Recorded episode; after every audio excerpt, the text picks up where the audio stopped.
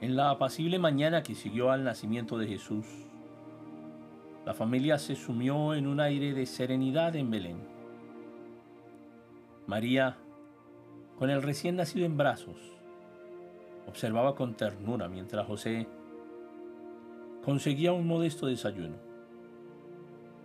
La luz tenue del amanecer filtraba a través del humilde establo, pintando la calidez en los rostros de María y José y del niño que yacía en el pesebre.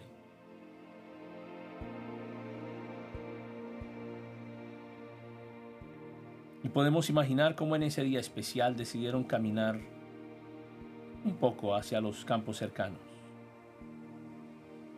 María, aún un poco débil por el nacimiento, recibía los halagos de la naturaleza misma, que parecía rendir homenaje al nuevo ser que había llegado al mundo.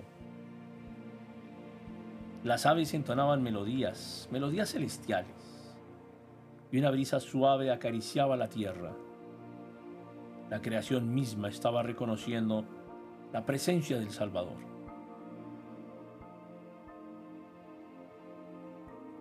Y encuentran pastores personas que comparten historias, sus historias de vida de aquella noche, de aquella mañana, gente que sonríe, gente llena de devoción, un día que transcurre en armonía, con momentos de silenciosa contemplación y la risa de Jesús, el recién nacido. La promesa de salvación hecha siglos atrás ahora se cumplía en este pequeño rincón de la tierra. María y José, conscientes de la grandeza de su Hijo, abrazaban con reverencia el papel divino que les había sido confiado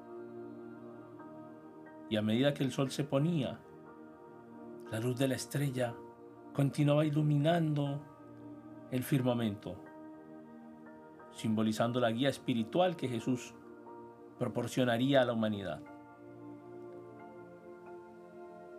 En ese tranquilo día la esperanza y la redención se entrelazaban, marcando el comienzo de un viaje que cambiaría el curso de la historia para siempre.